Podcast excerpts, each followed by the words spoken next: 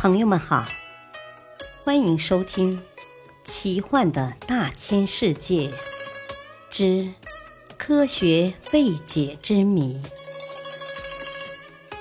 破解人类未知的谜团。播讲：汉乐。哥德巴赫猜想。一七四二年六月七日，当时还是中学教师的哥德巴赫。写信给当时侨居俄国彼得堡的数学家欧拉，信中他问道：“啊，是否任何不小于六的偶数均可表示成为两个奇数数之和呢？”因为哥德巴赫喜欢搞拆数游戏，二十几天后，欧拉复信写道：“呃，任何大于六的偶数都是两个奇数数之和。”这一猜想虽然我还不能证明它，但是我确信无疑的认为这是完全正确的定理。这就是一直未被世人彻底解决的著名的哥德巴赫猜想，也称哥德巴赫欧拉猜想。数学家简称这个问题为“一一”或“一加一”，命题简述为 a。每一个大于六的偶数都可以表示成为两个奇数数之和。b，每一个大于九的奇数都可表示成为三个奇数数之和。一九零零年，二十世纪最伟大的数学家希尔伯特。在国际数学会议上，把哥德巴赫猜想列为二十三个数学难题之一。到了二十世纪二十年代，有人开始向他靠近。一九二零年，挪威的布朗证明了九加九；一九二四年，德国的拉特马赫证明了七加七；一九三二年，英国的埃斯特曼。证明了六加六。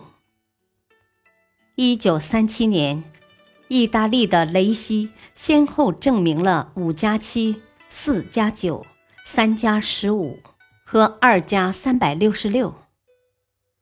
一九三八年至一九四零年，苏联的布赫西泰伯证明了五加五。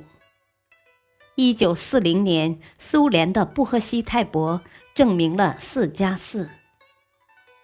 一九四八年，匈牙利的瑞尼证明了一加 c，其中 c 是一个很大的自然数。一九五六年，中国的王源证明了三加四。一九五七年，中国的王源先后证明了三加三和二加三。一九六二年，中国的潘成栋和苏联的巴尔巴恩。证明了一加五，中国的王源证明了一加四。一九六五年，苏联的布赫西泰伯和小维诺格拉多夫及意大利的彭比利证明了一加三。一九六六年，中国的陈景润证明了一加二，也就是任何一个足够大的偶数都可以表示成两个数之和。而这两个数中的一个就是奇数数，另一个则是两个奇数数的和。这个定理被世界数学界称为陈氏定理。由于陈景润的贡献，人类距离哥德巴赫猜想的最后结果一加一仅有一步之遥了。但为了实现这最后的一步，也许还要历经一个漫长的探索过程。有许多数学家认为，要想证明一加一，必须创造新的数学方法，以往的路很可能都是走不通的。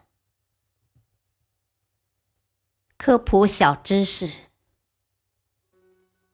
现今数学界已经不使用“一也是素数”这个约定。最初猜想的现代陈述为，任意大于五的整数都可写成三个质数之和。今日常见的猜想为欧拉的版本。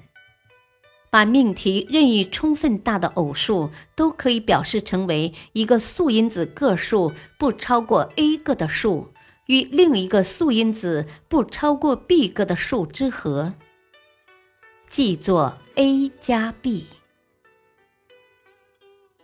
感谢收听，再会。